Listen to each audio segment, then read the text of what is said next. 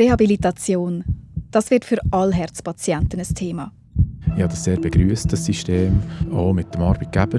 Schön im Wechsel, einen Tag arbeiten, Tag Reha, Tag arbeiten, Tag Reha, hat, das hat sich das gut eigentlich in den Alltag eingebunden. Also sollte ein Thema sein. Es gehen noch lange nicht alle nach einem Herzinfarkt in eine Reha. Es kommen etwa nur 30, 35 Prozent von denen, die einen Stent bekommen oder eine Herzoperation hatten, gehen dann wirklich in eine Reha, sei das stationär oder ambulant. Wieso eine Reha sinnvoll ist, was man da überhaupt macht und was sie unseren drei Betroffenen gebracht hat, das hören Sie in der letzten Folge von Herzfrequenz, der Podcast rund ums Herz.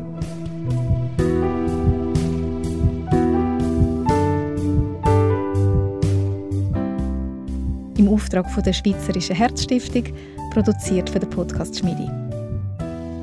Ich bin Franziska Engelhardt und das ist Folge 6, Reha-Phase. Direkt nach einem Herzinfarkt, noch im Spital, geht es los mit der Rehabilitation. Sie wollten mit mir lernen laufen und alles. Das hat mich ein übertrieben gedacht, weil ich bin eigentlich nach meinem Dafürhalten immer gesund war. Ich hatte nicht, keine Beschwerden gehabt, gefühlt. Also ich musste das wie lernen, umgehen mit dem Herzinfarkt. Was heisst das eigentlich jetzt konkret? Rehabilitation bedeutet, sich mit der Krankheit auseinandersetzen und zu lernen, was dem Körper gut tut. Das ist dem damals 52-jährigen Roger Jost dann bewusst worden. Er hat das Spital schon nach drei Tagen verlassen, mit einem fließenden Übergang in die Reha-Phase 2. Es gibt insgesamt drei. Die erste gerade im Spital, die zweite gerade nachher und zu der dritten Phase kommen wir dann noch später. Der äh, Kardiologe war, bevor ich heim bin, bei mir. Gewesen. haben wir das Gespräch noch gehabt, das Austrittsgespräch. Und dort hat er erwähnt, wegen der Rehabilitation.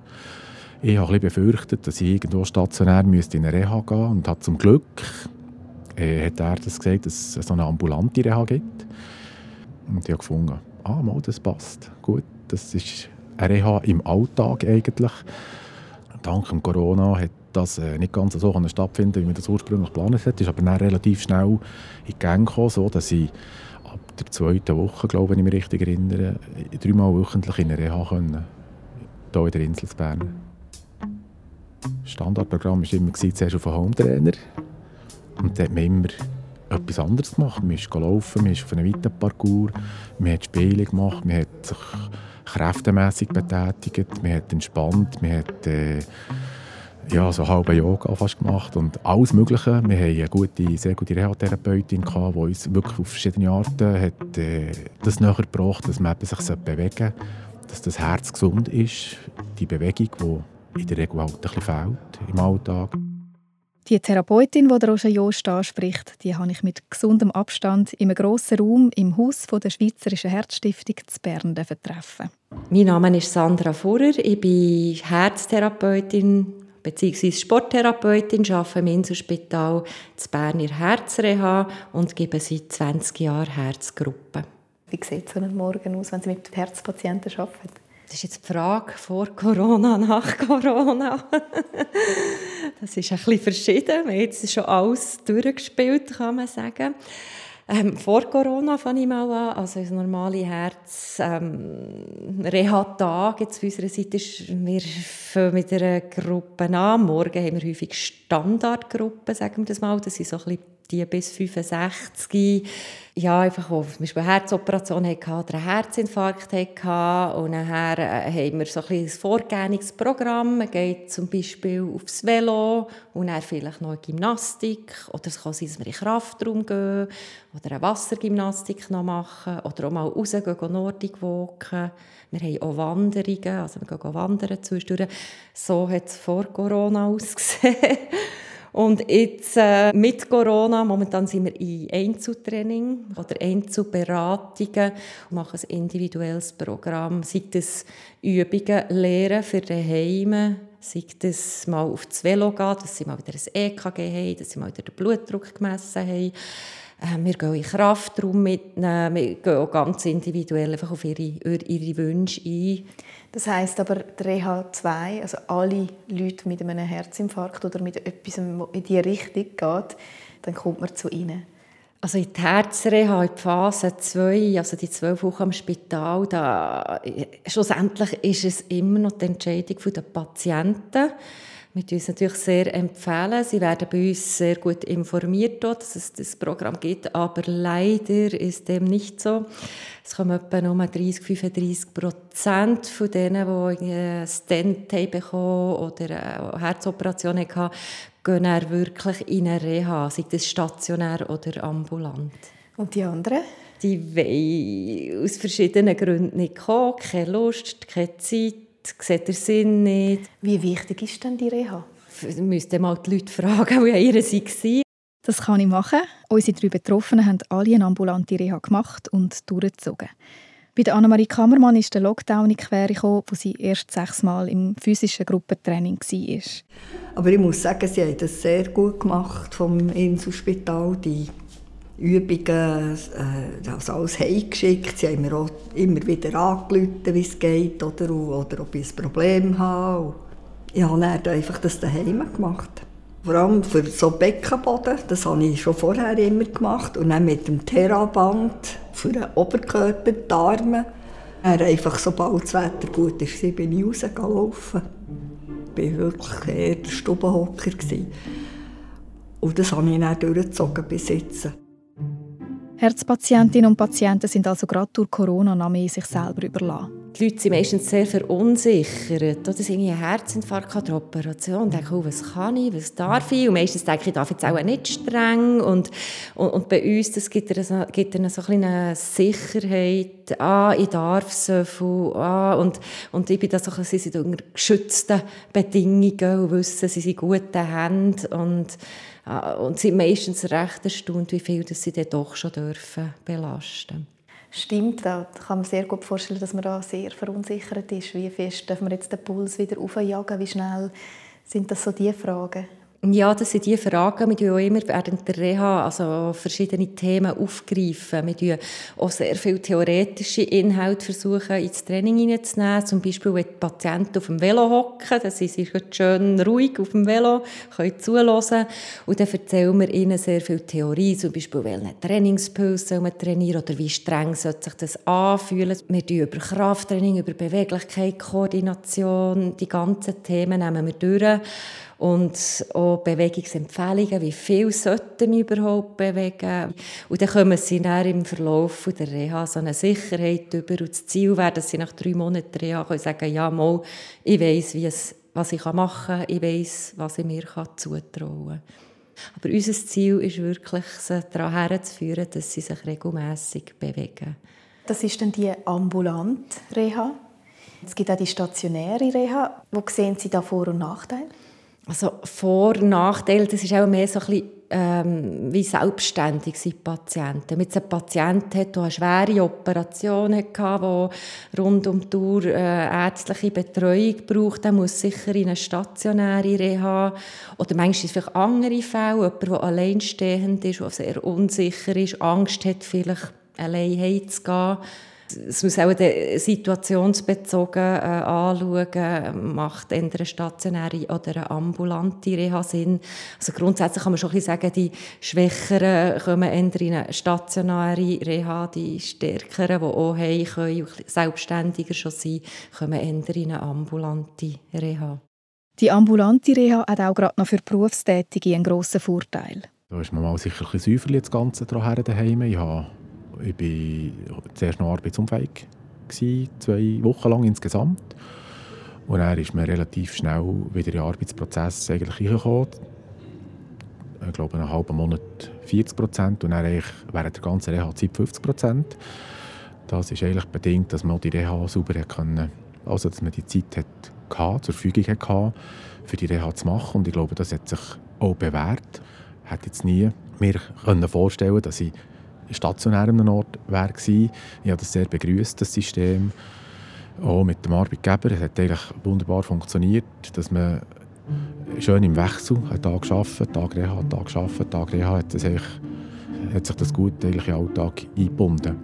So ist der Geomatiktechniker langsam wieder in den Arbeitsprozess hineingekommen. Weil die Leistung ist nach so einem schweren Eingriff natürlich nicht die gleiche. Es war die Problematik von Ermüden. Darum ist auch das Säuferli antasten, äh, wieder die hundertprozentige Leistungsfähigkeit eigentlich der ideale Weg sein. Habe ich das Gefühl gehabt, dass man dort nicht von Anfang an von 0 auf 100 ist, sondern dass mit dem Herz zusammen eben sukzessive einfach sich wieder in den Alltag können arbeiten Nach zwölf Wochen ist die Reha-Phase 2 abgeschlossen und die Herzpatienten sollten eben so weit sein, dass sie wissen, was sie sich selber zutrauen können. Ganz allein muss aber niemand. Es gibt noch weitere Aktivitätsangebote, sogenannte Herzgruppen. Freiwillig und nicht zahlt von der Krankenkasse. Was ist eine Herzgruppe? Eine Herzgruppe ist quasi so die Phase 3, also wenn eine Herzrehabilitation war, kann man nachher in eine Herzgruppe gehen. Man kann sich das so ein bisschen vorstellen wie ein Turnverein für Herzpatienten und das gibt es in der ganzen Schweiz. Was macht ihr ganz konkret, wenn man ähm, das jetzt mit dem Turnverein vergleicht? Auch wirklich Turnen? Ja, wirklich Turnen und zwar auf verschiedenen Niveaus, je nach Gruppe. Also wir machen Ausdauertraining, machen Krafttraining. Also, hallo zusammen. Eben, heute würden wir einwärmen mit Musik, so im Raum herum. Wir haben so eine ältere Damengruppe und die sind natürlich nicht mehr so schnell unterwegs. Die machen ganz einfache Übungen oder vielleicht auch mal eine Stuhlgymnastik. Gut, also, dann würde ich sagen, könnt ihr kommen laufen, ich tue die Musik rein und dann fangen wir an. Anna-Marie Kammermann geht einmal wöchentlich in so eine Herzgruppe von Sandra Fuhrer. Und dann tun wir zuerst so ein bisschen aufwärmen. Und dann der andere Weg in die andere Richtung. Mit Umrennen, mit, äh, mit so Turnübungen, mit den Armen, mit den Beinen. Und dann so Geschicklichkeitsspiel macht sie. Also so, tut sie so Sachen am Boden legen oder, oder mit Seilen, wo man muss drum herumhüpfen oder drüber hüpfen muss.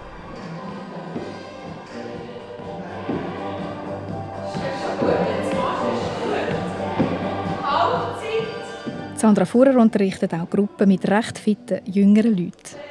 Wenn man da von außen würde zuschauen würde, man nicht merken, dass das Herzpatienten sind. Dann würde man auch noch denken, die sind so noch fit. Die werden schon mal ein bisschen geschlaucht und müssen mal ein bisschen Gas geben zwischendurch. Hätte mir der 52-jährige Roger Jost vor ein bisschen mehr als einem Jahr gefragt, er hätte sich nicht im Traum vorstellen dass er selber jede Woche in so einer Herzgruppe sein würde. Wir haben schon immer wieder 40-, 50-Jährige mit Herzinfarkt, die euch relativ fit sind, wo man nicht würde erwarten dass die jetzt einen Herzinfarkt hatten. Ich für mich assoziiere das mit einem Gebrechen, das primär ältere Leute haben. Also so habe ich mir das probiert oder habe ich mir das vorgestellt und ich hätte jetzt nie gedacht, dass das mehr würde bereichen würde. Ob schon, wir haben speziell im Samariterdienst oder im Sanitätsdienst oft die Thematiken angesprochen. Der Roger Jost vom Sanitätsdienst in der Feuerwehr. Wenn man sich so ein bisschen erinnert, kann das auch jemand Jüngeres bereichen. Äh, jetzt in meinem Fall offenbar mit 52 tatsächlich jemand Jüngeres bereicht. Ich stelle auch fest, dass wir aber in der Gruppe sind wir keine wirklich glaub, alte Person. Also wir sind alle so ein bisschen um den Daumen um im gleichen Alter, würde ich mal sagen. Was mich auch ein bisschen erstaunt hat und eben eigentlich aufzeigt, dass Herzinfarkt nicht für alte Leute vorbestellt oder reserviert ist, das kann wirklich jeder bereichen. Ich bin auch der Erste in dieser, in dieser Sippe, der jetzt hier einen Herzinfarkt hat. Und ich weiß noch nicht genau warum. Dass er ist gekommen, ist ein Fakt und jetzt muss man leben mit dem. Peter Giger, einem ehemaligen Polizist, ist es recht ähnlich gegangen, als er mit 58 den Herzinfarkt hatte.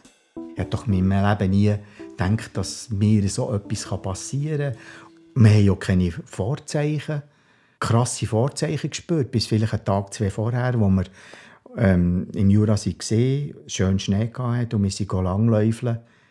Und ich schon gemerkt habe, dass ich Mühe habe mit Schnaufen.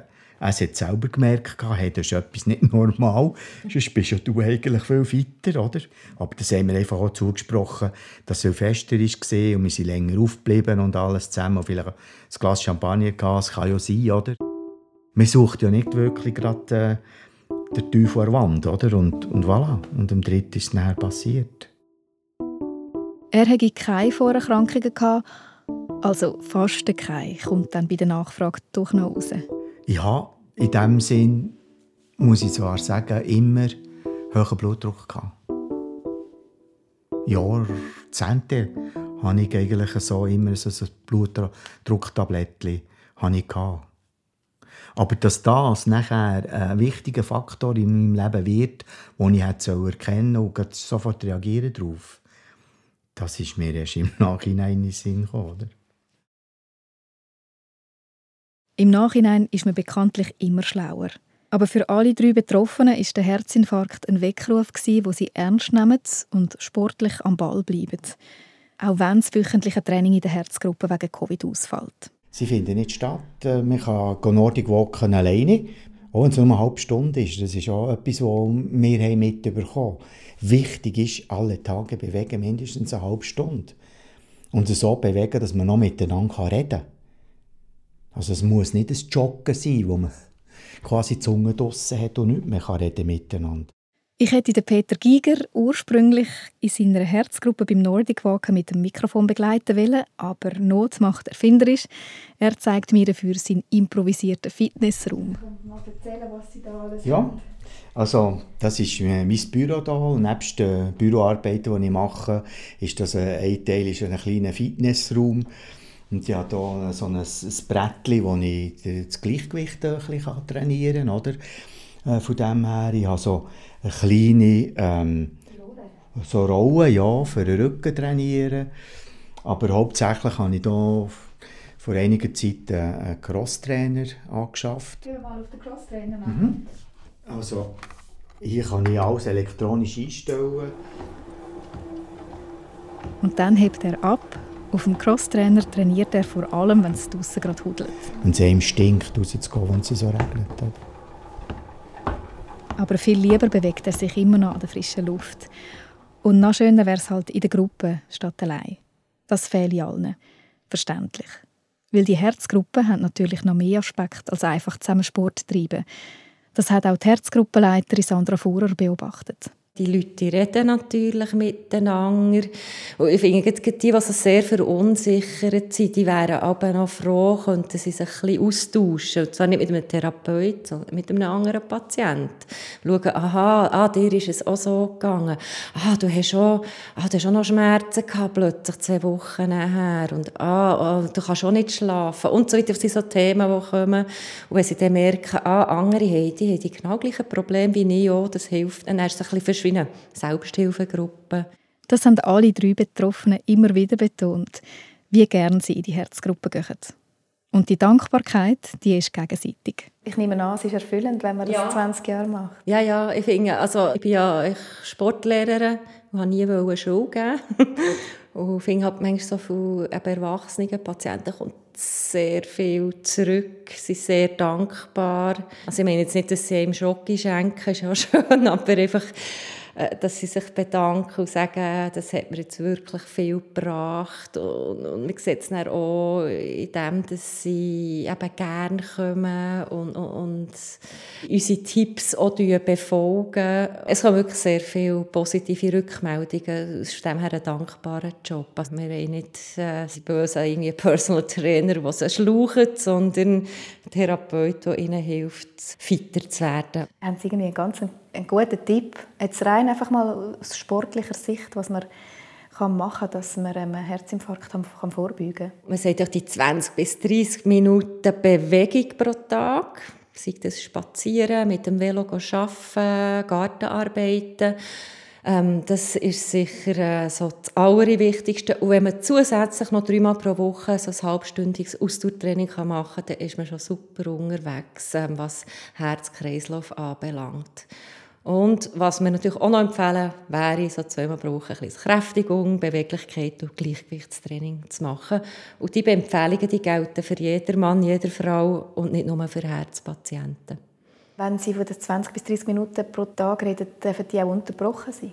Ja, die können ja unterbrochen sein, sicher nicht in zwei Minuten ähm, äh, Aktivitäten, aber man kann sagen, okay, macht zum Beispiel zweimal zehn Minuten bis eine Viertelstunde Zum Beispiel spazieren, das sind die typischen Beispiele, die man immer bringt. Im Bus zwei Stationen oder drei Stationen früher aussteigen und laufen, die Stege nehmen statt der Lift oder eben mit dem Velo arbeiten.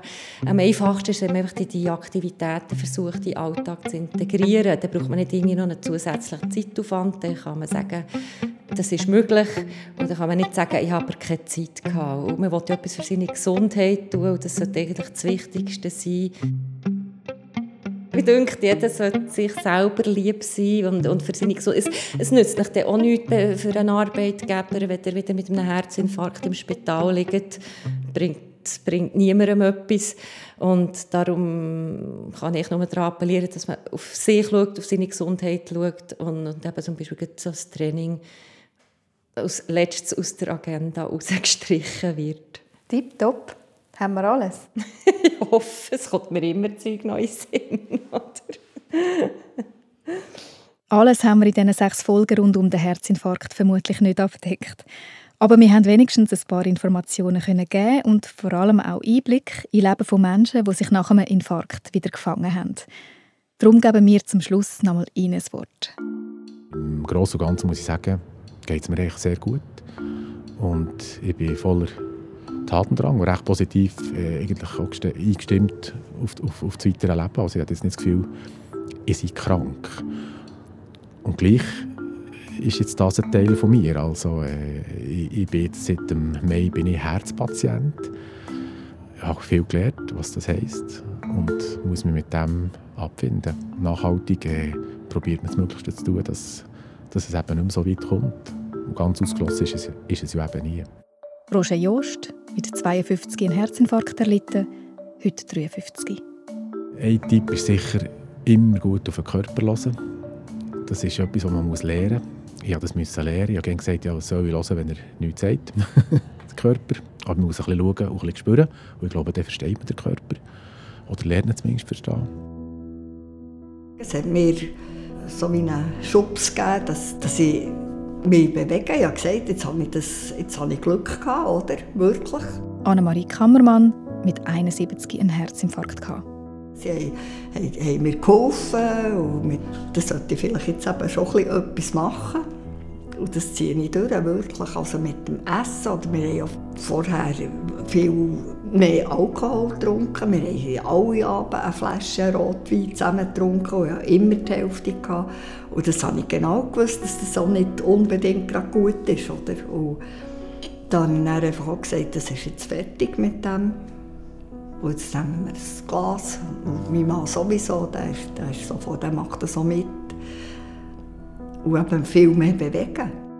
Ganz am Anfang war es schon noch ein mühsam, aber ich habe wirklich, ich habe zur Tür raus und bin gerade im Wald zu sehen, wie das dann jetzt von, fast von Woche zu Woche besser ist geworden. Oder am, Anfang, am ersten Mal, als ich da raufgelaufen bin, hatte ich richtig Mühe mit, mit dem Schnaufen. Und heute muss ich sagen, ist das für mich eine Freude, eben, zu laufen. Vorher war es ein Müssen. Oder? Also es hat sehr viel Positives bewirkt für mich. Also ich bin heute besser zu Weg, als viel besser als vorher. Aber ich tue auch die Enkelkinder hüten. Trotz Covid und obwohl sie damit eigentlich doppelte Risikopatientin ist. Ich habe nicht Angst, dass ich das jetzt überkomme. Und ich denke eben, äh, und mein Immunsystem ist wahrscheinlich auch besser als, als vorher. Also ich glaube, das letzte Jahr hätte ich mehr müssen Angst haben, wenn, wenn ich das hätte bekommen als heute. Ich habe gute Sicherheit erlangt wieder über meinen Körper. Durch den Sommer durch habe ich auch die Chance, zu einem Kollegen, der dort eine Wohnung hat, in Saas-Fee zu laufen. Also ins Hochalpine bis 3000 Meter. Ich bin in den Alpen, ich bin in der Natur. Und das ähm, ist für mich extrem positiv. Und das tut mir extrem gut. Also nicht nur körperlich, physisch, sondern eben auch psychisch gut. Peter Giger, 65, mit 58 einen Herzinfarkt erlitten. Der Herzinfarkt ist ja etwas, das einem den Eindruck macht, man ist jetzt eingeschränkt in der Bewegung, im Sport. dem entgegenzuwirken und eben auch wieder das Selbstwertgefühl zu bekommen, ist zu wandern in den Bergen, wo die Luft dünner ist, zwischen 2.000 und 3'500 Meter oben. Und man nachher nach fünf, sechs Stunden Wandern zurückkommt und man stolz ist, dass man etwas geleistet hat und gut zu Weg ist, oder? gibt es einem eine wahnsinnige Sicherheit. Und, und man tut das nachher auch viel bewusster wahrnehmen, weil man eben diesen Vorfall hat.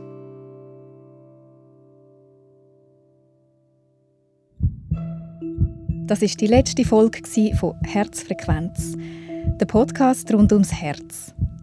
In der ersten Staffel hat sich alles rund um den Herzinfarkt gedreht. Auf der Internetseite der Schweizerischen Herzstiftung finden Sie noch viel mehr Informationen rund um den Herzinfarkt. Ein besonderer Dank an alle Betroffenen und ihre Angehörigen für ihre Offenheit. Herzfrequenz ist ein Podcast im Auftrag der Schweizerischen Herzstiftung, produziert von der Podcast Schmiede. Die Musik hat Hannes Dickelmann komponiert. Mein Name ist Franziska Engelhardt. Bleiben Sie gesund.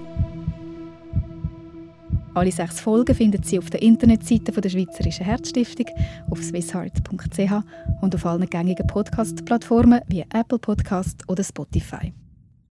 Immer in meinen Hosen habe ich hier ein Druckchen, das ich bekommen habe vom, vom Hausarzt. Dort hat es äh, Glycerintabletten drin wenn irgendwann einmal so ein Vorfall kommt, wo man ein beklemmendes Gefühl hat, wo, wo, wo man Ängste bekommt. Ich habe es noch nie gebraucht, zum Glück, Holzanlängen. Aber es ist für mich irgendwie etwas, was ich immer bei mir habe. Immer. Es ist fast wie ein Talisman. Oder ich habe eine Lebensversicherung einfach im Hosensack. Oder? Talisman, der Abdrücke macht, das haben Sie vorher gesagt. ja, äh, er, er trägt das natürlich also im Hosensack oder? Seit, seit bald sechs Jahren. Ich weiß nicht, ob es das genau das gleiche Druck ist, sechs Jahre.